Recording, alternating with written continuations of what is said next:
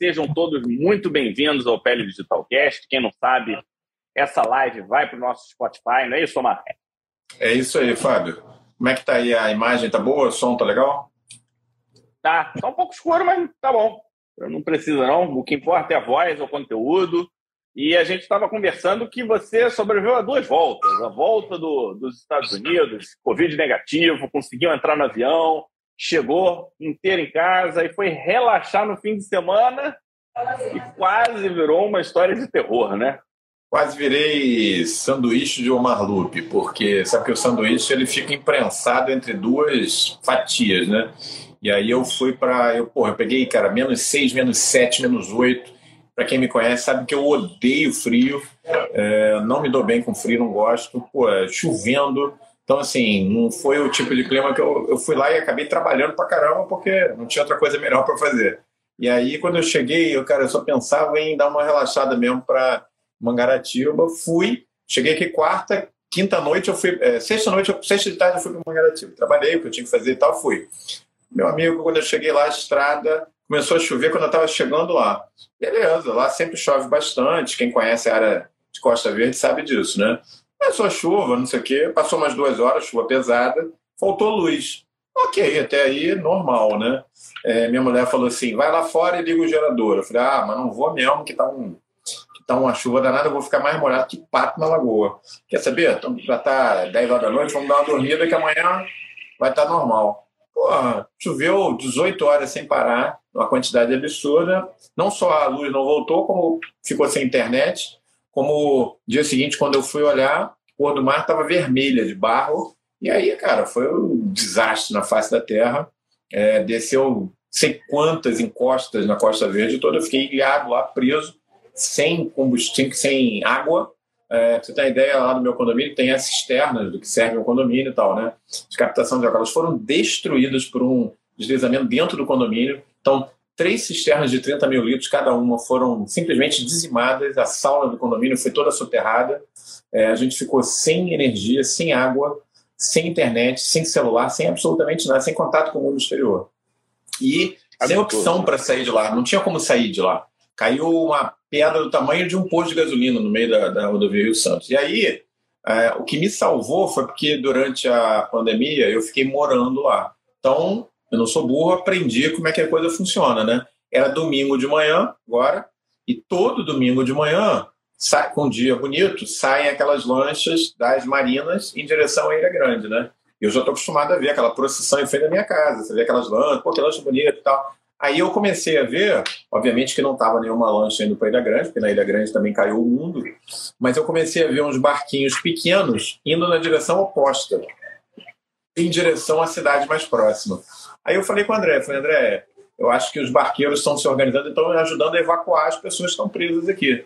Aí conseguimos chegar com muito custo na cidadezinha ao lado, fica dois quilômetros para frente, e era exatamente o que estava acontecendo. Isso Aí a gente reservou... já no barquinho?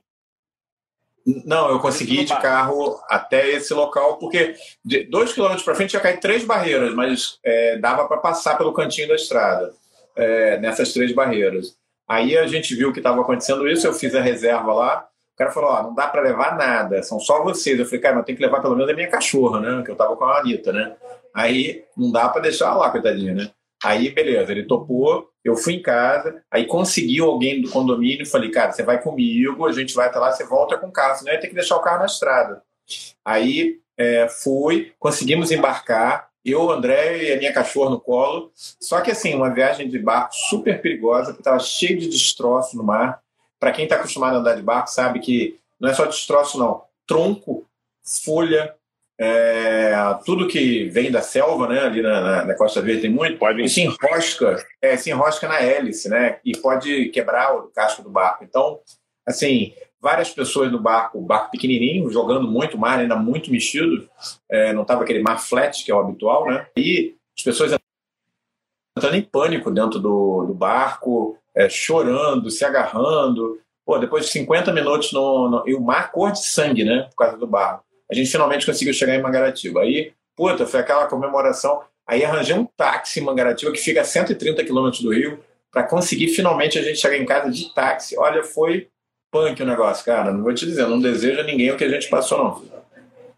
É, ainda bem que o vermelho era do barro, né? É, o vermelho cor sangue era do barro. Você sabe do que barro. semana passada eu cumpri a missão que você mandou para mim, né? Você mandou o é? top 10, é. Ah. E você quer rele... Você chegou a ouvir o nosso podcast? Não. Não, não, não. como, cara? Eu fiquei, eu fiquei não, isolado podcast, do mundo. Eu quero saber, chegou, já tem que trabalhar. Não tem, é, não, não, tem drama, não, não pessoal. Tá achando que chegou, tá como. vivo, Bora continuar. o pessoal está querendo saber das minhas. Ó, situação assustadora, todo mundo gostando. Vocês estão aqui para me ver sofrer, né? Vocês, vocês esperavam que eu me desse mal, virasse sanduíche ou marlupe, mas eu sobrevivi e estou aqui para contar a história e para continuar nos top 10. Estou brincando, viu, pessoal?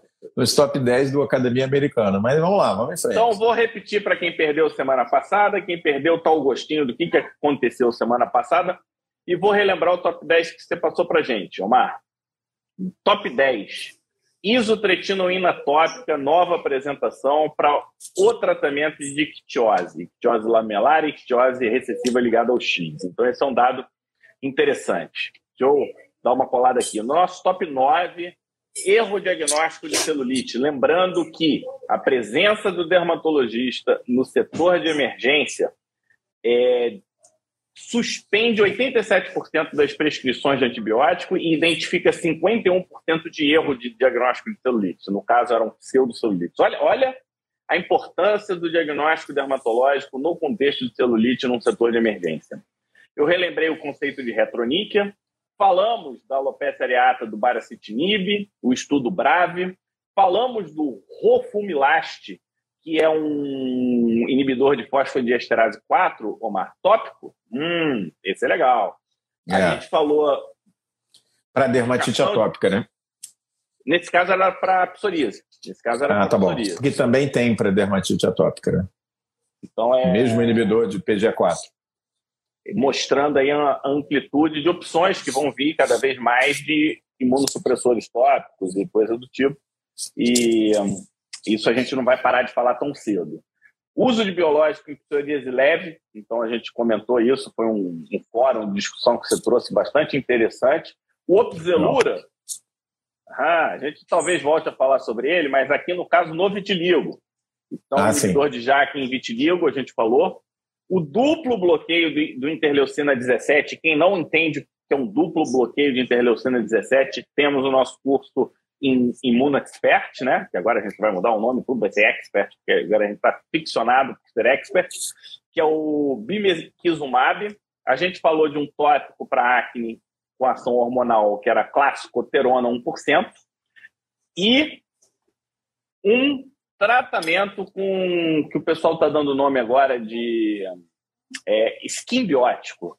Skin biótico em spray na base de nitrosomonas eutrofa para tratamento, sabe de quê? Não. De ceratose pilar. Essa bactéria, Olha, ela, ela bloqueia o, os linfócitos que ainda não se decidiram, sabe, o TH0 lá, ele, ela bloqueia a, a mudança para o TH2, isso in vitro. E aí viram que é uma opção interessante no tratamento de pode vir a acontecer na tupia, mas usarem ceratose pilar que está associado muitos casos. A... Clinicamente. Então, essas... é. Quem quiser mais detalhes, está lá. Então não foi top 5, foi top 20 que você falou semana passada. Não, top 10. Top 10. Ah, top 10? Top 10. top 10. Top 5 é hoje. Top 5 ah, é top hoje, 5 é hoje. Ah, tá bom. Então, foi, na verdade, vai virar top 15, né? Foi top 10 mais, mais 5, né? É, Parece aquela Rio, Rio 92 mais 20, né? Depois quando teve. né? Tá bom, beleza. Haja então, novidade, então, né, pessoal? Por que isso, Fábio? Porque foram três anos sem o Congresso americano, né? Na prática, qual foi o último Congresso americano? Março de 2019, então fez três anos, né? A gente perdeu de 2021, mas quando houve a pandemia já tinha quase um ano do último congresso. E para quem não sabe, o Congresso da Academia Americana, ele é frequentemente a cada ano o principal congresso da nossa especialidade, onde tudo acontece de novo, né? Então, é, realmente é um congresso que vale a pena, foi muito legal, apesar que estava muito frio lá em, em, Boston, mas foi muito bacana e uma coisa assim que eu fiquei até, até impressionado, sabe? Zero máscara, Fábio, ninguém de máscara, ninguém de máscara. Médico, zero. Da, da, do pessoal dos stands e tal, alguns usando máscara, agora dos médicos, zerado, nada, nada, nada. E eu fiquei com medo de pegar Covid de novo, né? Porque eu já peguei uma porrada de vezes. E aí não poder embarcar, né? Ficar lá com menos cinco. Então, mas graças a Deus deu tudo certo. Ó, legal perguntando se está tudo no nosso podcast. Está tudo no nosso podcast, esses top 10. É só quando terminar aqui a live. Inclusive, podem compartilhar a live clicando aqui no aviãozinho. É, quando terminar a live, vai lá nos stories que tem o link que vai para o Spotify, quem ainda não conhecer. A Shirley está perguntando sobre novidade para melasma. Nós comentamos sobre novidade para melasma na cobertura do AD. Hoje a gente não vai falar sobre isso, mas está lá no. Ainda está disponível o link, né? Ficou muito legal. Muitos elogios. é, foi muito legal, né? Spotify. E uh, no top 5 de hoje, a gente vai começar. Nem tudo são flores, não, Mário. Eu acho que esse é o. Eu posso chamar para o top 5 de hoje. Então, Pode. a gente está muito empolgado com essa nova classe de medicamento é uma classe de medicamento muito mais complicada do que a gente está acostumado, porque a gente simplificou em inibidores de JAK, mas tem subtipos de inibidores de JAK, tem composições de inibidores de JAK com diferentes efeitos em tecidos, órgãos, sistemas e doenças, tá? Então a gente está falar colocando... nisso, Fábio. Quinta-feira a aula é inibidor de JAK no nosso curso de imuno. Essa quinta-feira agora, dia, dia 7, né? Dia 7 a aula para o pessoal do curso, às 20 horas, é inibidor de JAK. Essa aula é fundamental. A gente vai ter um super palestrante convidado, tá? Não deixem de acompanhar a gente na quinta-feira. Mas vamos lá. É, e na outra semana a gente vai falar de imunobiológicos para psoríase, também com outro super convidado. Então a gente está é, ligado no que está acontecendo. E vamos falar então da parte não tão boa nesse top 5 de hoje dos inibidores de JAK. A gente está conhecendo a medicação e a gente sabe que muito do que vem de efeito colateral não, a gente não percebe nos estudos, ou nos estudos a gente não consegue ter a real magnitude, né? Quando entra na é. vida real. Porque na vida real os pacientes tomam outros remédios, têm outras doenças, têm outras condições que num estudo tende a ser mais controlado, né? Os pacientes eles são mais delimitados e entrou na vida real, a gente começa a acompanhar, que é o que a gente chama de fase 4, né? E quando começa a ter notícia ruim, o pessoal abre a caixa preta dos efeitos colaterais. É o famoso black box lá do FDA americano, e é clássico mesmo, né? O black box. O que, que tem para a gente saber sobre isso? Então, Fábio, o Aprígio acabou de entrar, então tradicionalmente agora a gente pode dar boa noite a todos e agora começou a atividade, né? Aprígio, salve o Fluminense. Fluminense é novamente campeão carioca, isso é sinal de bons tempos. Todas as Copas do Mundo que nós ganhamos, todas, nós tínhamos grandes jogadores do Fluminense presentes, né? Lembrando do Branco, é, todas, ela Rivelino, né? Então, obviamente que agora eu estou muito mais otimista para a Copa de 2022. Mas vamos embora, voltando aqui ao assunto. Então, é, nem tudo que reluz é ouro, ou como o Fábio falou, é, no paraíso existem também os seus problemas, né? É, é, todo mundo tem visto, né? A chegada dessa nova classe, é uma classe inteira de medicações. Não sei se vocês sabiam, não sei se você sabia disso, Fábio. É, o nome inibidor de JAK, de Janus quinase, vem do fato desses receptores terem duas faces, uma voltada para a área externa celular e outra para dentro do citoplasma.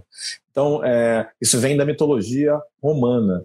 Daí o nome janeiro, para o mês que inicia o ano, porque janeiro vem de Janus, o mês, o, o, o Deus com duas faces, né? Uma olhava para o passado e outra para o futuro. Daí janeiro é o seu primeiro mês do ano. Então a Janus quinase é isso. Ela é uma, um, uma família de receptores de superfície que está olhando para dentro da célula e olhando para fora da célula. E como você já adiantou, é bastante complexo é, no sentido de é, eficaz, mas bastante complexo no sentido das interações. E é isso aí mesmo.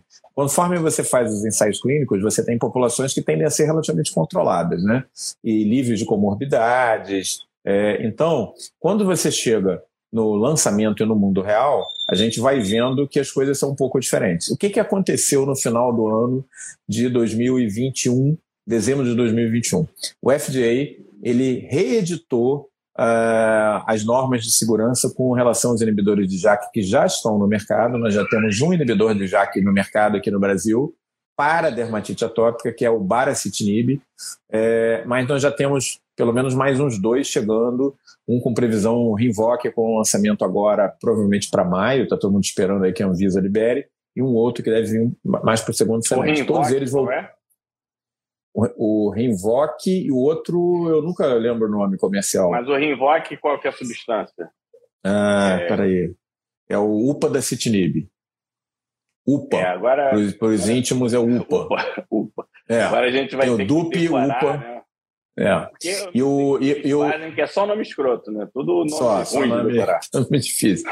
Bom, lá no lá no lá no Congresso americano, um dos principais lançamentos era o do Rinvoq para dermatite atópica, mas por outro lado tinha a questão do black box, dos efeitos colaterais. Então, o que está emergindo dessa história? Está emergindo alguns efeitos colaterais que é, não eram vistos com clareza nos ensaios clínicos. Nos ensaios clínicos, a gente tinha um discreto aumento de herpes simples e herpes zoster, e a gente tinha quadros de acne surgindo como efeito colateral assim mais visível, acne, é, pegando aí em torno de 10% dos pacientes. O que está acontecendo e o que, Algum que mudou? Algum padrão diferente nessa acne? Acne com aspecto não, vulgar? Não, erupção acneiforme. Tipo erupção, erupção acneiforme. acneiforme. É, erupção acneiforme, mais exatamente é, sem comedão. E aí, é, o que começou a emergir desses estudos agora foi queda da contagem de linfócitos, queda da contagem de neutrófilos e alguns fenômenos trombóticos raros.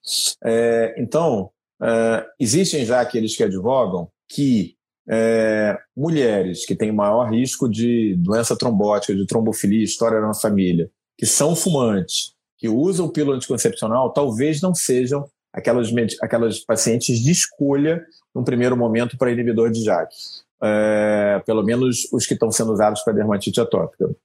É, a gente já não vê esse perfil de risco de uma maneira tão nítida assim, por exemplo, para homens. Parece que a coisa é mais segura. Então, assim, não existe uma na literatura, não, não existe no, no, no, lá nos Estados Unidos não foi apresentado isso. Eu, inclusive, faço parte de um advisory board agora nos próximos dias, justamente para tentar esclarecer para o paciente com dermatite atópica grave, qual é o paciente que deve ir e deve ou deve permanecer no DUP, no Dupixent, e qual é aquele que pode migrar para o inibidor de JAK. Eu, é, comentando que eu já tenho pacientes fazendo inibidor de JAK, no caso o baricitinib, que é o que está liberado, o Lumian, e tenho muitos pacientes já com o DUP, o Dupixent, mais de 30, 35 pacientes, porque eu fui um dos primeiros a começar a usar e eu trato muito a dermatite atópica. Então, lembrando que aqui é uma live aberta, a gente não vai ficar falando de dose nem nada, mas é, para a gente ficar ligado, está tendo uma revolução sim na dermatite atópica, mas não é tão simples assim de ah, saiu, é novo, eu vou lá e vou começar a usar. Tem as questões específicas que têm que ser analisadas e que nem para a classe médica estão completamente esclarecidas ainda. Ó, para quem quiser ficar de olho em dermatite atópica, a gente já fechou o calendário do mês de abril. Na última live do mês de abril, última terça de abril, nós vamos falar sobre dermatite, dermatite atópica. O que você não pode perder. São as questões é que mudaram. Quem acha que está é, tá tudo igual, realmente, Omar, tem que ficar de olho. Revolução. Inclusive, a gente estava comentando, né? Quem acompanhou lá no AD, que durante um período, empresa de laser, empresa de estética, meio que estava dominando né, os estandes do Congresso americano. E agora veio forte, forte é, uma representação das empresas de imunobiológicos e pequenas moléculas, vamos botar tudo junto. Aqui a gente é. acaba dizendo imunobiológico porque eles acabam trabalhando um pouco com um, com outro, mas são os grandes nomes da dermato. E eu estava até comentando também, é essa revolução que começou com a psoríase, é, até um pouco por acaso com anti-TNF alfa e depois veio, veio, veio e, e, a gente inverteu o jogo, a gente passou o primeiro. Hoje, várias dessas moléculas começam com estudos dermatológicos para depois irem para outras especialidades, né? Então a gente pegou uma expertise de estudo, a gente pegou tem colegas nossos, né, do Canadá, tem muitos, muito colega do Canadá, Inglaterra, Estados Unidos, que os caras estão com uma expertise em ensaio clínico gigantesca e reinseriu a gente na clínica médica e tudo por e no, e no Brasil, né?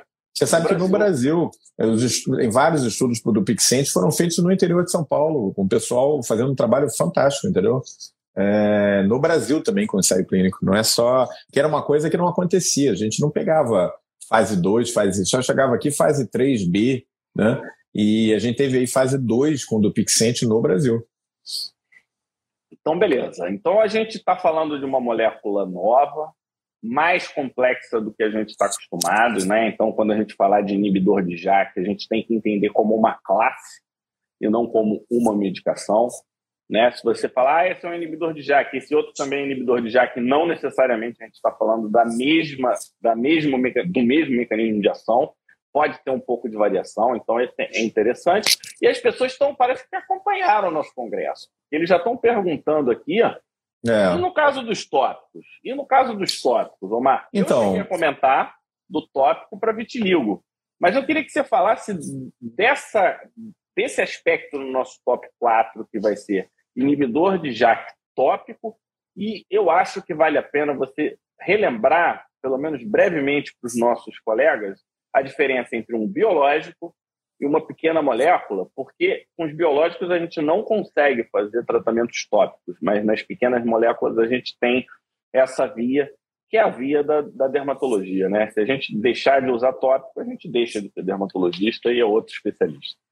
Então, no nosso top 4 de hoje, a gente vai falar de uma maneira então mais geral sobre uma coisa chamada terapia-alvo, né? Esse eu acho que poderia ser o nome geral para esse assunto. Boa, então, boa. a terapia-alvo hoje então é aquele, aquele remédio desenhado, não é aquele remédio, vejam bem, que foi. Você começou a usar uma casca de árvore, aí viu que essa casca de árvore baixava a febre, aí você tirou o ácido acetil salicílico da, da casca do salgueiro e aí fez um remédio para antitérmico. Era assim que funcionava a farmacopeia antigamente. Agora não. Agora você vai lá, você estuda qual é a molécula que está causando a doença, você vê a estrutura química dela, você desenha uma droga que se ligue nela, por isso o nome terapia-alvo. Você vai lá e faz o teste e vê se é eficaz. E o grau de eficácia é fantástico.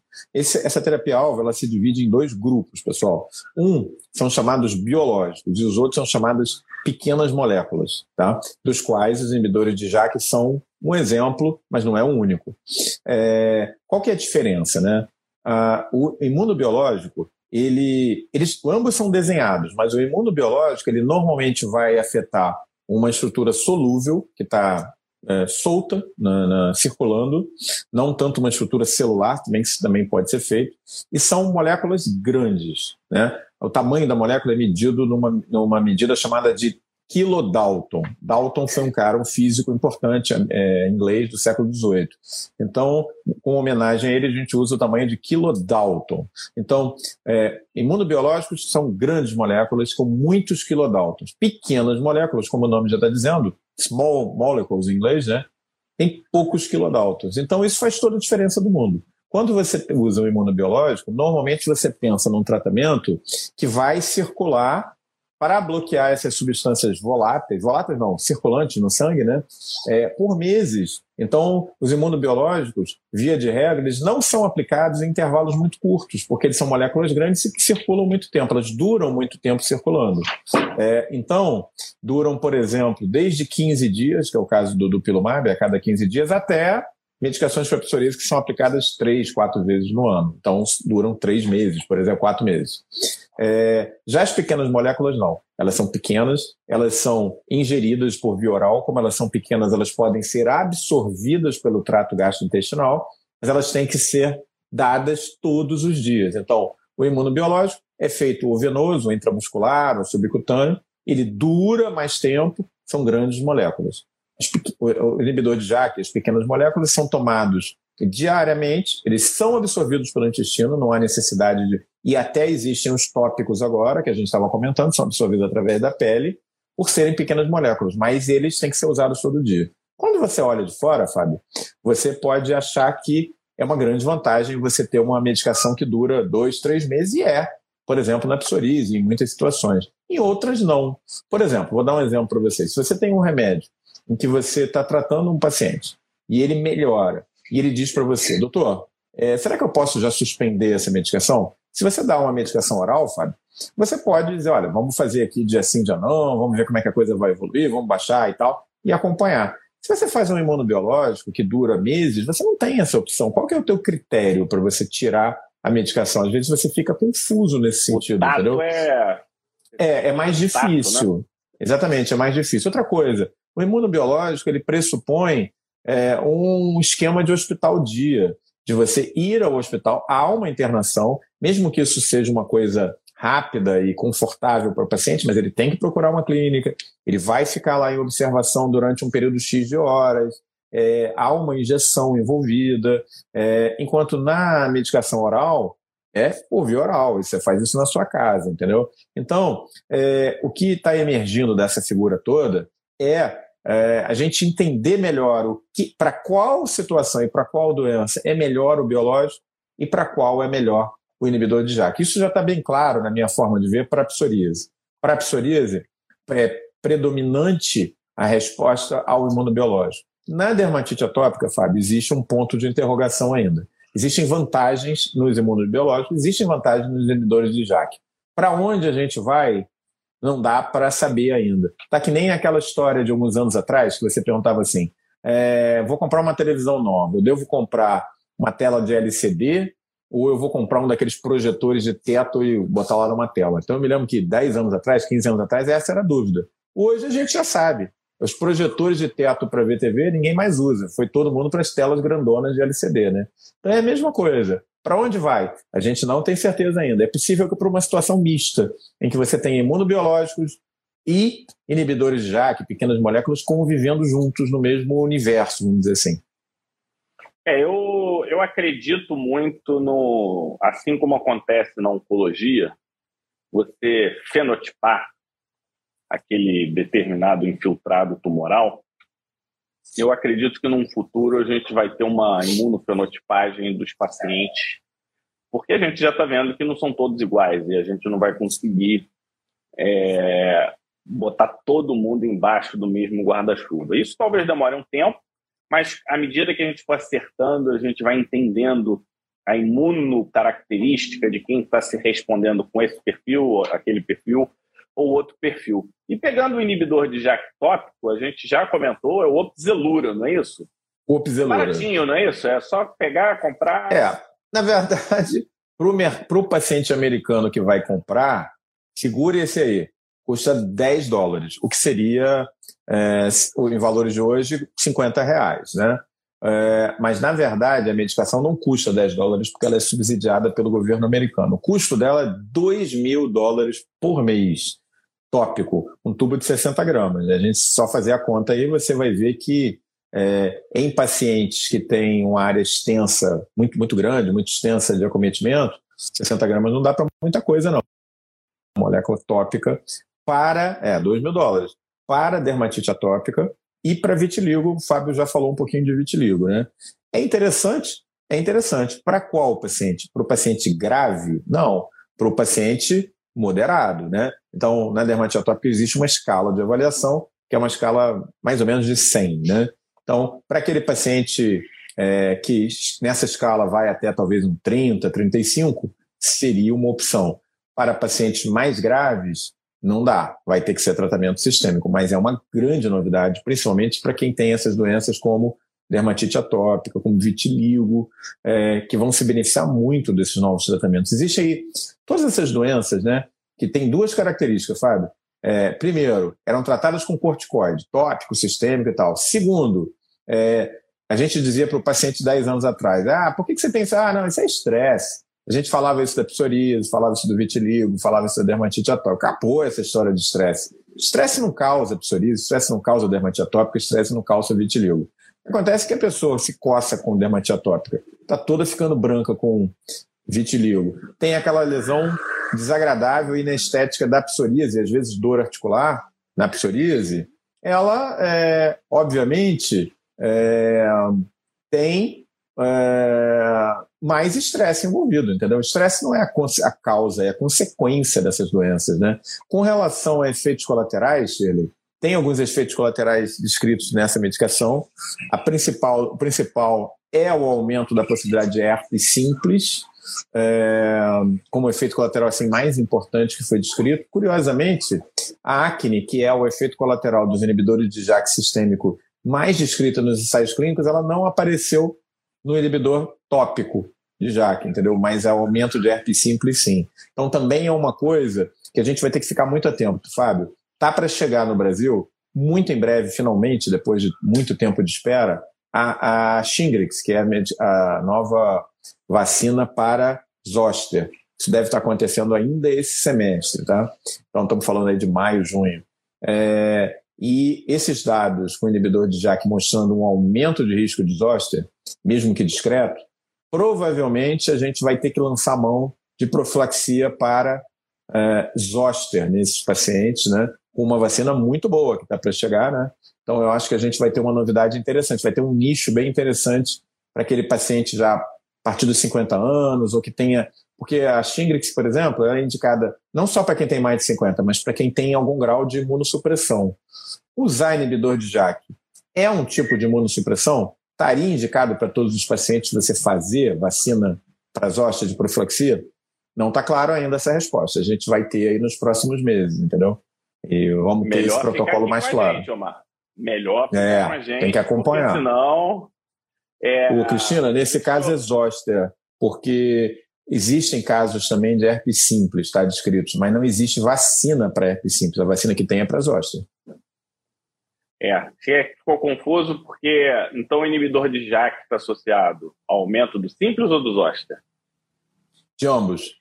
É, os inibidores sistêmicos de JAK, você tem um aumento de herpes simples e um aumento de herpes zoster. No tópico, você tem aumento de herpes simples, mas não de herpes zoster. Agora, a vacina que tem é a vacina para a zóstia, porque não existe vacina para herpes simples. Isso tudo a gente vai estar falando aqui, vocês estão acompanhando a gente, sempre a gente posta sobre isso, posta as novidades.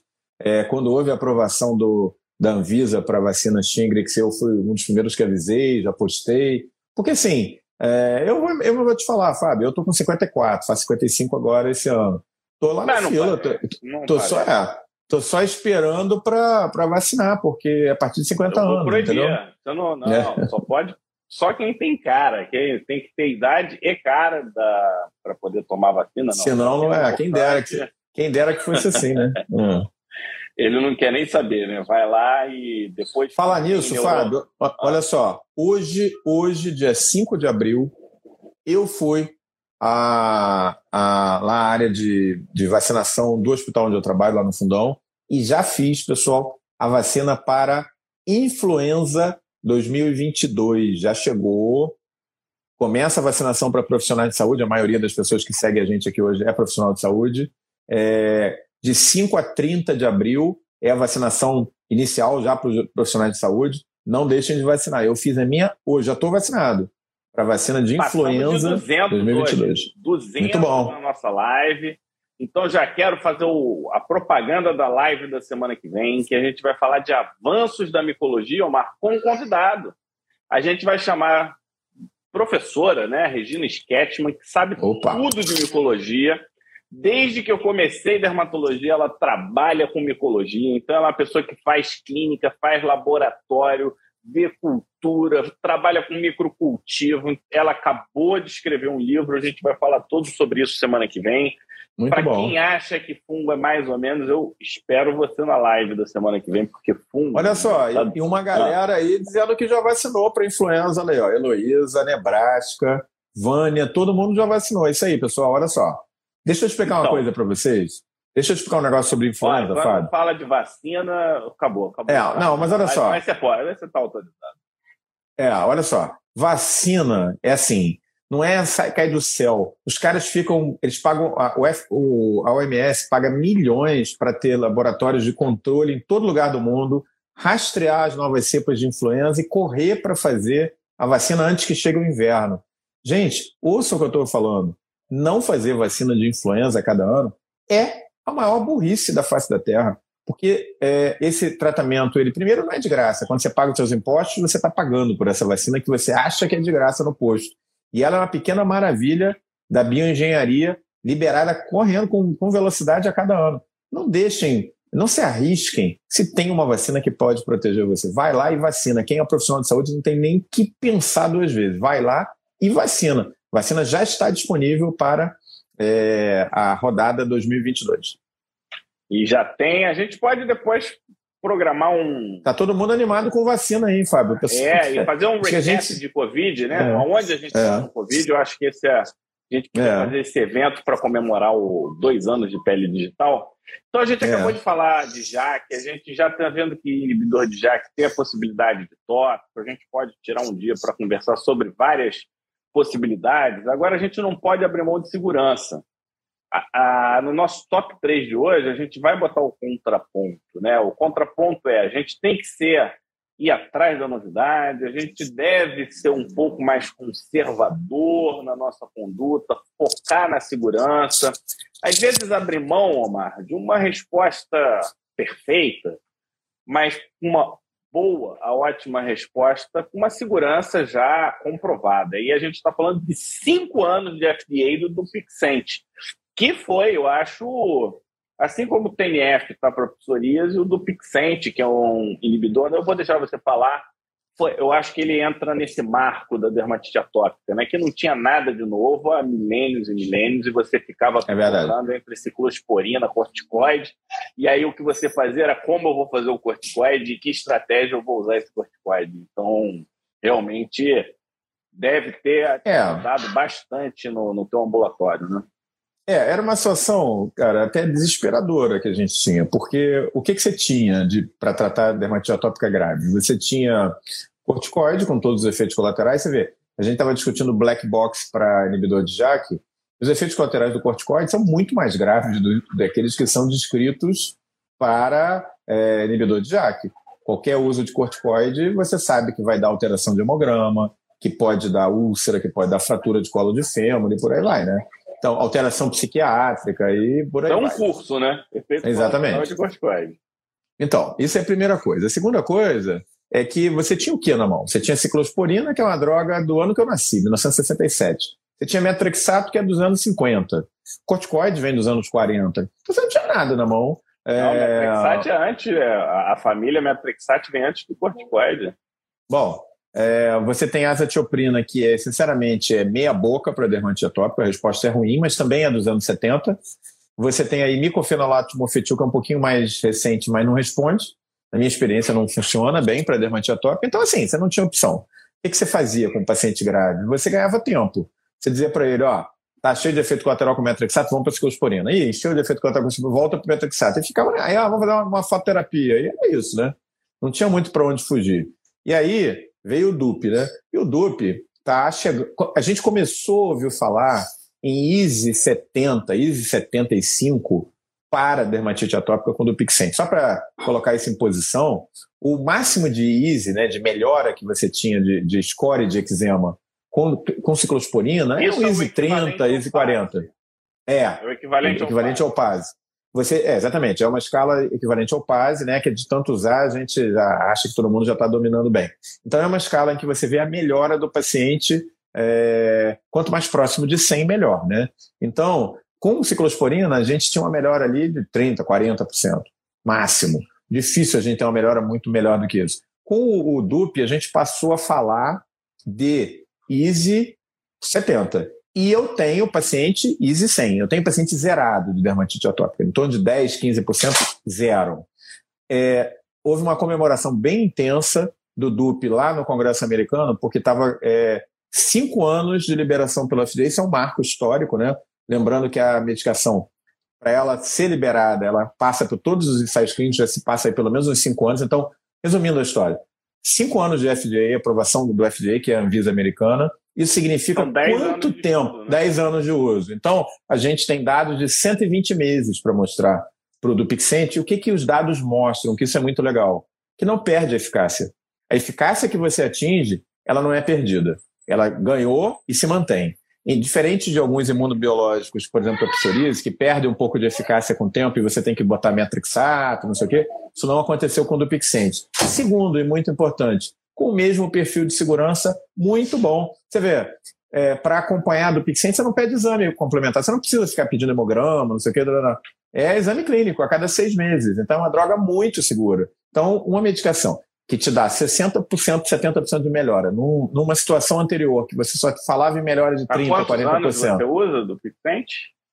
Eu uso já tem três anos. Eu tenho experiência pessoal com três anos. Eu tenho mais de 30 pacientes com DUP.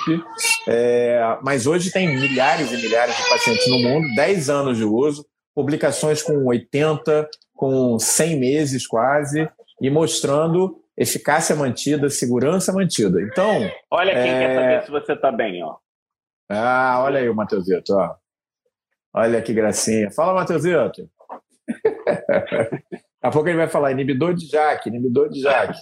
Vai falar antes de papai, né? Inibidor de é. Jaque, tal. É. é. Então é isso, pessoal. Comemoração dos cinco anos de aprovação no FDA. Algumas pessoas estão postando a questão de acesso. Então é verdade, mas olha só.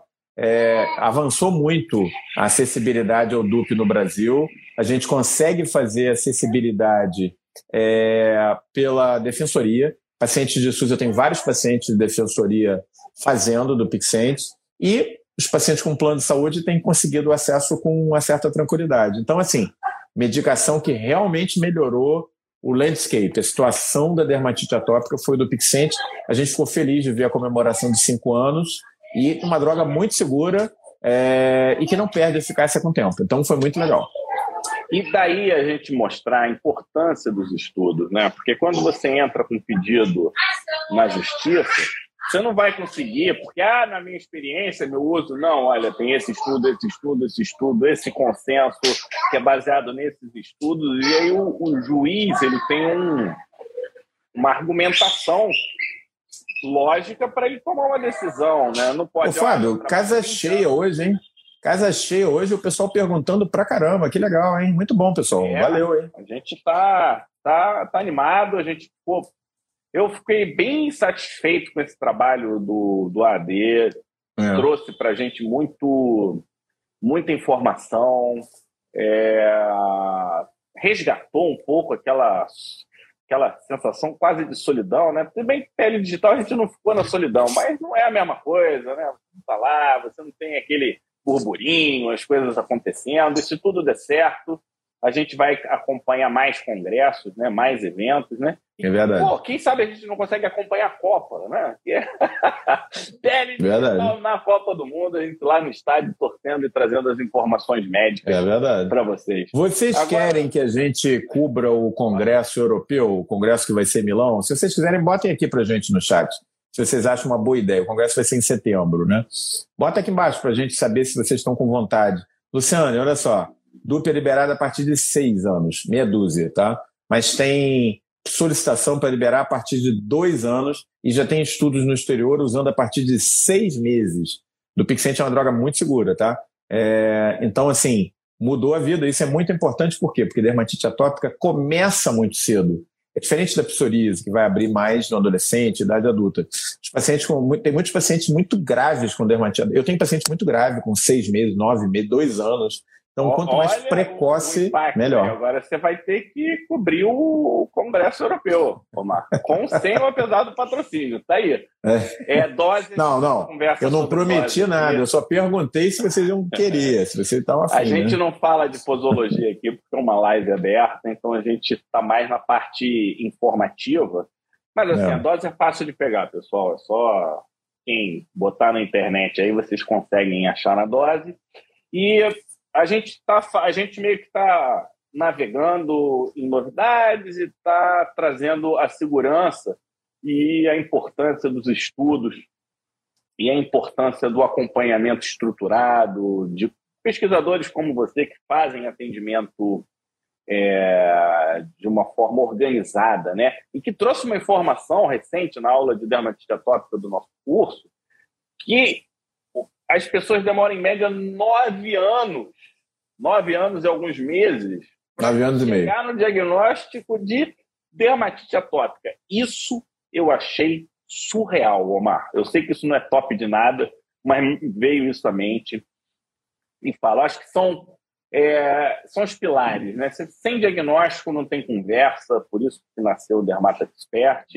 Sem entender imuno, não dá para fazer tentativa e erro porque na imuno vai dançar.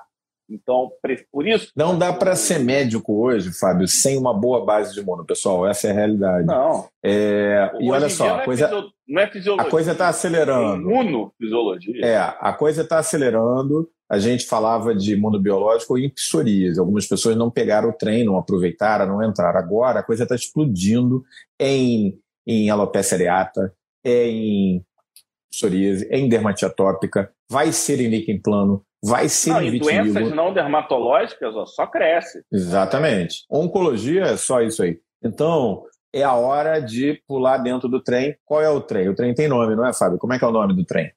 Imuno Expert. Mas fiquem tranquilos, ainda a gente não. A gente vai focar no nosso top 2 de hoje, Omar. Top 2 eu vou te falar que, na minha opinião, é uma das situações mais complexas. Dramáticas. São é. moderados a graves. Quando é leve, a gente até segura bem e tal. Hidrodenite, ou hidrosadenite, eu não sei como é que você gosta de falar, mas hidrosadenite supurativa, eu lembro bem.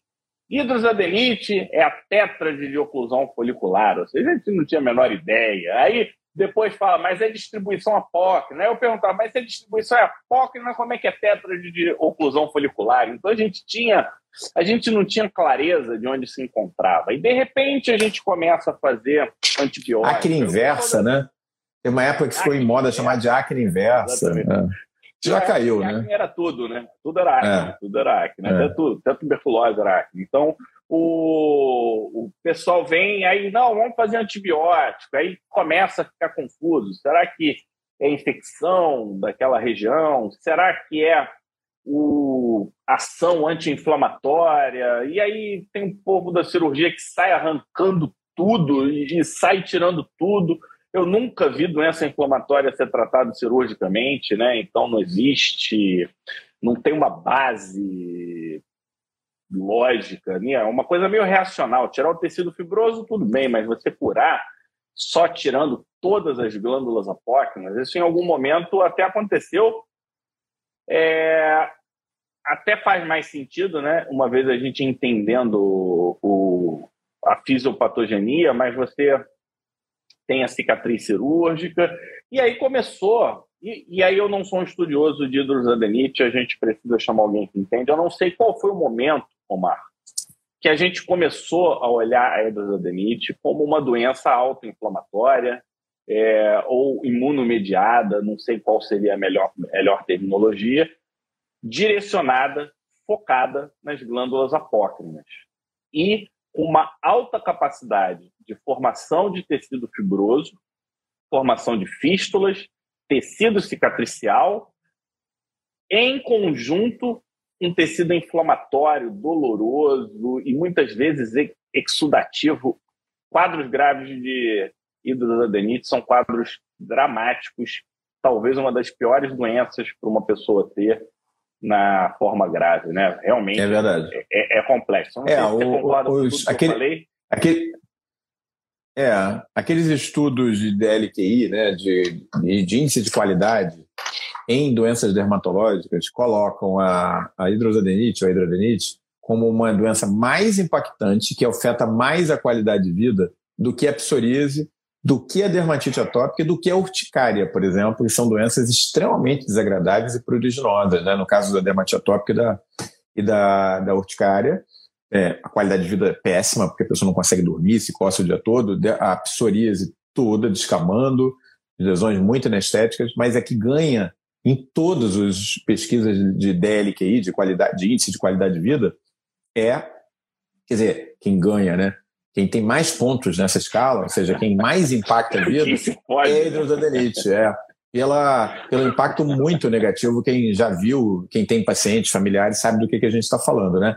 Aquelas lesões escorrendo pus, com infecção, sujando a roupa, com dor. É. Tem dor. Tem dor tem melecação, ou seja, é, é, é uma combinação impede Dura. movimento, impede movimento.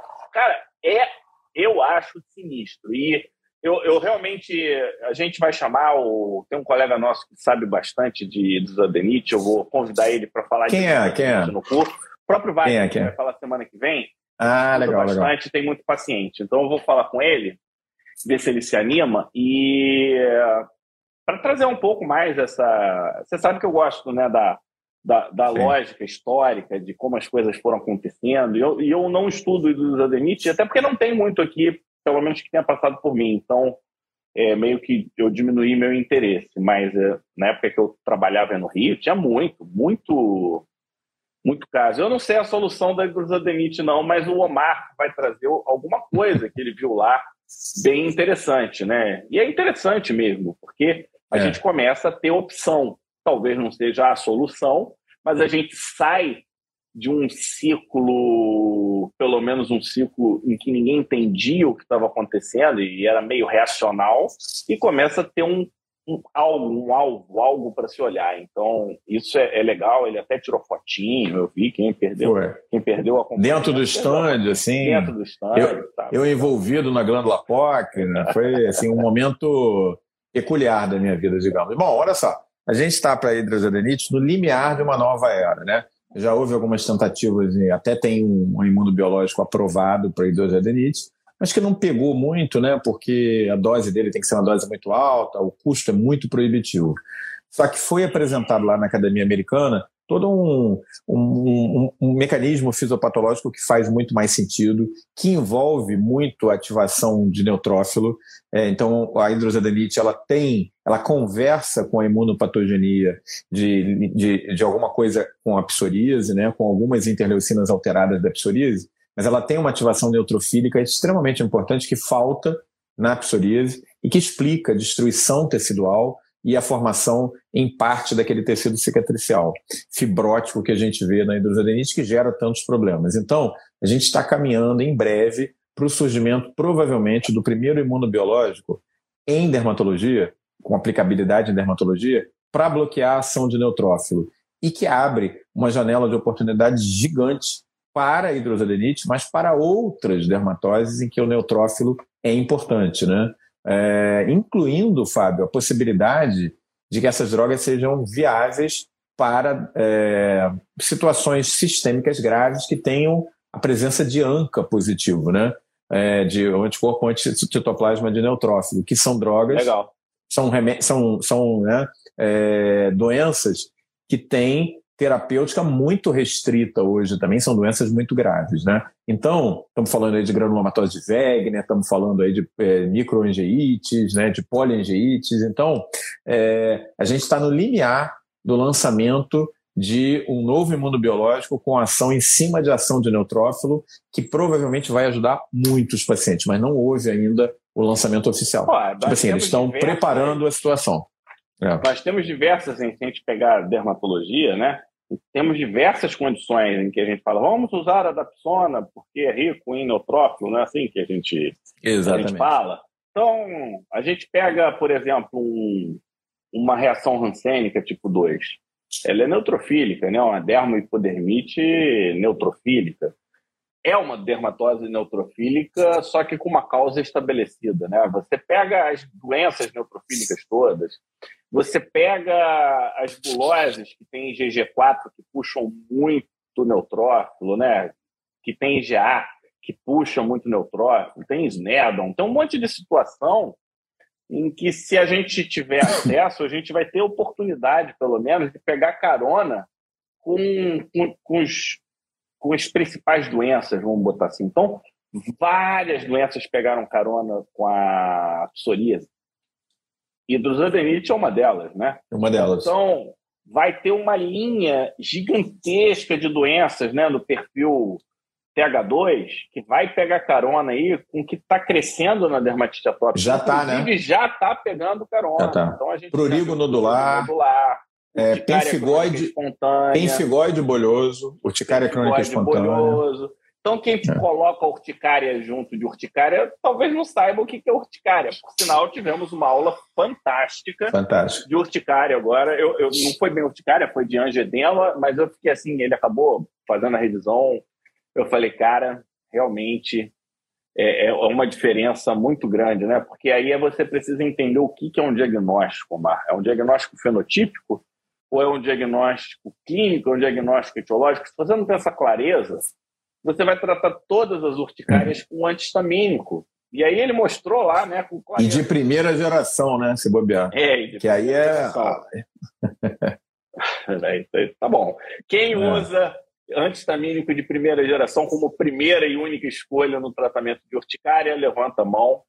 Se não quiser levantar a mão e usa, eu recomendo vir com a gente no Imuno Expert. Eu, de propósito, Omar, eu segurei o top 1 porque a gente acabou que comentou alguma coisa do top 1 na semana passada, que foi é.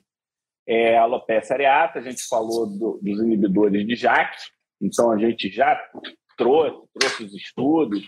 É, então, quem quiser mais detalhes, ouve lá, mas eu queria só a sua opinião. Pelo que eu li nos estudos, eu não trato alopecia areata, eu não tenho esse, essa expertise. Eu estou muito animado. Oh, a Kátia já reviu três vezes. É, legal, legal, Kátia. Depois diz aí qual foi o ponto que você mais gostou. É, agora, por exemplo, interleucina 17 psoríase é game changer. Game changer total. Game changer, né? total. É. Do Pilumab, em relação ao que tinha. Game changer. Game changer. Se, se tem dermatite atópica, mas é uma doença controlada, é uma doença que a pessoa tem uma qualidade de vida aceitável, não fica andando igual uma casca coçando o tempo inteiro, né? A pessoa fica. Verdade. Tem, tem uma sobrevida legal. É, e na alopecia areata, porque eu entendo o seguinte: você repilar 75%, mas ficar com os buracos aqui, não deixa a pessoa satisfeita. Como é que. Você chegou a conversar com alguém? É, como é que é? Às vezes a pessoa prefere ficar limpa do que ficar cheia de tufim. Sabe, é tufim para cá, tufim para lá. Como tá isso na prática? Eu não estou falando mal, eu acho que é uma super conquista. Recupera a sobrancelha, recupera cílio, que já são duas super. A gente não liga muito para isso até perder, né? Depois que perde, é. dá um valor absurdo. Então, eu sei que a gente recuperou muito, melhorou muito, mas eu ainda estou assim um pouco. Não me parece ser o game changer da alopecia areata, nem do vitiligo ainda, mas a gente vai falar de alopecia areata. O que, que então, você percebeu aí? Para a gente terminar, né, acabou que o grande zum zum zum aconteceu justamente porque é, no meio do Congresso teve aquela história lá do Will Smith, né, que foi lá e deu uma pancada na cara do comediante lá no Oscar, todo mundo viu, isso foi para o mundo todo, teve desenrolar da história, né? Isso foi no, no penúltimo dia de Congresso, né? É, muita gente lá em Boston torcendo pela noite do Oscar, o pessoal se reúne, olha que loucura, o pessoal se reúne em, que nem a gente faz para ver jogo do Brasil na Copa, né? Em restaurante, lá todo mundo torcendo pelo Oscar, aí chegou lá, o cara deu uma bordoada na cara do outro, né? E aí depois agora pediu desculpas e tudo mais, e aí começou aquele zoom, zoom, zoom, que a Pfizer, que é uma das principais é, apoiadoras e investidoras lá no Oscar, inclusive nos intervalos aparecia a Pfizer BioNTech, né, que é o braço de mundo biológico da Pfizer, é, ela, aquilo teria sido uma coisa de alguma maneira armada para trazer à tona a dificuldade toda da alopecia areata na esposa lá do Will Smith. E assim, eu não acredito nisso, eu acho que isso é uma teoria conspiratória. Sinceramente, não acredito. Eu acho que fazendo um laboratório muito sério. Ah, vou te falar, é... para mim não faz a menor diferença também. Né? É. Mas olha só, eu estava vendo os números, eu sempre gosto de acompanhar. Tem duas coisas que eu gosto de acompanhar, Fábio. Uma é quando lança um blockbuster desses de filme, eu fico acompanhando o desempenho financeiro né, do blockbuster. Eu sempre gosto de ver eles têm os sites assim que eles mostram quanto o filme está ganhando, quanto ganha nos Estados Unidos, quanto ganha no mundo todo, quanto ele investiu e quanto ele recuperou, quanto custou o filme. Eu gosto de ver essa parte. E eu estava vendo os dados da Pfizer. É, a Pfizer era, antes do início da pandemia, a sétima indústria farmacêutica, indústria farma do mundo, a sétima. Ela hoje é a segunda. Sabe por quê? Vacina da COVID. Pfizer. Vacina da Pfizer para Covid jogou a Pfizer segunda indústria farmacêutica. Isso é muito, muito, porque já essas indústrias farmacêuticas são muito grandes, né? Então, não acredito que a Pfizer precise disso, ela é a segunda maior indústria farmacêutica, ela tem muito a perder se ela se expuser com isso. É, o fato é que tem novidades chegando, algumas são ligadas à Pfizer, e na linha de é, inibidores de JAK, que a gente tem falado bastante, pequenas moléculas, mostrando é, resultados interessantes em alguns pacientes, até com repilação total, tá? É, a gente começou a ver esses dados surgindo é, em pacientes que tinham outras indicações para usar é, inibidor de JAK, por exemplo, artrite reumatoide, por exemplo, doenças reumatológicas, em que coexistia a alopecia areata. E houve uma resposta fantástica em alguns pacientes, não em todos, né? Então, é, é um ponto aí para a gente acompanhar eu também tenho essa impressão, é, é, assim, compartilho essa impressão, que eu acho que para a alopecia areata a coisa não ainda está, a gente não tem ainda um míssil Exocet na mão, daqueles de terminar com a guerra, como é ou como são os, os imunobiológicos é, para psoríase em cima de L17, como foi o lançamento do DUP e até como está sendo o lançamento dos inibidores de JAK para dermatite atópica. Mas o fato é que está tendo um avanço muito grande numa doença extremamente difícil de controlar, que é a alopecia areata, extremamente é, estigmatizante, impactante em termos de qualidade de vida. Então, eu acho que assim, é, a arma dada a um médico que está aqui no, na linha de frente pró-paciente é a arma da qual a gente não abre mão. Então, eu acho que a gente tem que manter a cabeça aberta e, se houver indicação e segurança, usar no nosso paciente, porque muitos pacientes se beneficiam muito de inibidores de JAK em alopecia areata. É, top de linha. Finalizamos o nosso top 5 de hoje. Então, foi um dia, acho que para se comemorar. Muito bom. Muito Passamos bom a live inteira acima de 200 pessoas, chegamos em 220 poucos simultâneos, isso é um, é um marco importante para a gente. Lembrar que semana que vem, dois anos de pele digital, dia 12 é. de abril, então é uma, uma data que a gente não vai ter bolinho ainda, não vai, ainda não, não nos programamos, mas a gente já pode pensar para de três anos, quem sabe fazer alguma coisa física, a gente se encontrar em algum lugar. É, eu acho que essa temática também é um pouco mais genérica, assim, tipo, veio de ser uma coisa muito, é, como é que se diz? Fechada, né? Fechada num tema, o pessoal está gostando. E semana que vem vai ser, vai ser nessa linha, a gente vai falar sobre é, avanços na micologia, né? O, se vocês não sabem, os fungos são os únicos que prosperam na morte. Eles matam o hospedeiro, eles se transformam e se prosperam na Terra. Então, eles não morrem com hospedeiros, os fungos são sinistros, Omar. Semana que vem a gente vai conversar com eles, eles não poupam ninguém nem nada. Agradecer a tua presença. A gente vai se programar para voltar a fazer as transmissões no YouTube, em todos os lugares. Aqui é difícil, né, Omar? Recuperar, botar toda, toda a casa em ordem, mas estamos, estamos avançando. Só agradecer. E a palavra de quem? Palavra do, do Omar. É Olha só, fico sensibilizado com essa enorme é, quantidade de pessoas hoje na live, não só quantidade, mas qualidade, participando, como há muito tempo a gente não via, perguntando, tirando dúvida aqui com a gente. Obviamente, vocês me desculpem, não dá para a gente responder absolutamente tudo. Tem algumas respostas aqui que não dá para a gente também ficar falando aqui, porque são coisas, é uma live aberta, né? a gente não está dentro de um webinário médico, mas eu acredito que esse modelo de hoje foi bem legal, bem variado. A gente viu um pouquinho de tudo, né? E nota que a gente ficou falando uma hora aqui, gente, de quê, Fábio? Imunologia. A gente falou de imunologia no top 5 hoje de foi. hoje. Né? Então. Não foi a gente que escolheu, foi o Congresso Americano, né? Exatamente. Olha só, o Congresso Americano de 2019, que foi o último que eu tinha ido, era um congresso basicamente de laser, cosmetria ou com alguma coisa de mundo biológico. Esse congresso, se eu chegasse lá de Marte e descesse eu pensaria que era um congresso de imunologia e não um congresso de dermatologia, porque era 70% de imunologia. Então, é, por aí, vocês têm um feeling de onde a coisa está indo. Então, fiquem ligados, porque em breve a gente vai ter o Imuno Expert, para que vocês possam tirar o máximo dessas informações que a gente traz para vocês e compartilha com todo carinho todas as semanas aqui com vocês. Fábio, é isso aí. Prazer sempre estar contigo. Pessoal, muito bom estar com vocês de novo. Eu não pude estar aqui na terça passada, que eu estava voltando de viagem, mas vai ser ótimo. Quinta-feira, lembrar para vocês que a gente tem é, aula de inibidor de JAK no curso de Imuno. E sábado a gente tem. É, o que, que vem aí sábado no, no, no Cosmetcom? Ah, Nem sei de cabeça. Olhar. Vai, fala mais alguma coisa aí que eu vou. Mas enfim. É muita é, fiquem sempre com a gente, sempre lembrando que terça-feira, às 20 horas, é clássico você sempre acerta o seu relógio Não, com a gente aqui no Pé Digital. O tema de sábado. Quem acha que é só laser, o tema vai ser Holoface. Neurociência, visagismo e lifting 4D aplicado à cosmetria. Meu amigo, Nossa, se é. você desceu de Marte, aí é que você nem acha que isso é dermato.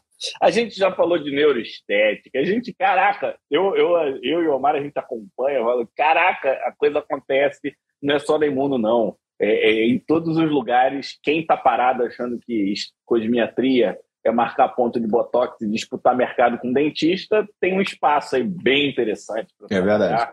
É verdade. E, cara, só fica parado quem quer. Essa que é a verdade. Obrigado, Omar. Obrigado a todos pela participação. Se cuida, pessoal. Semana que vem.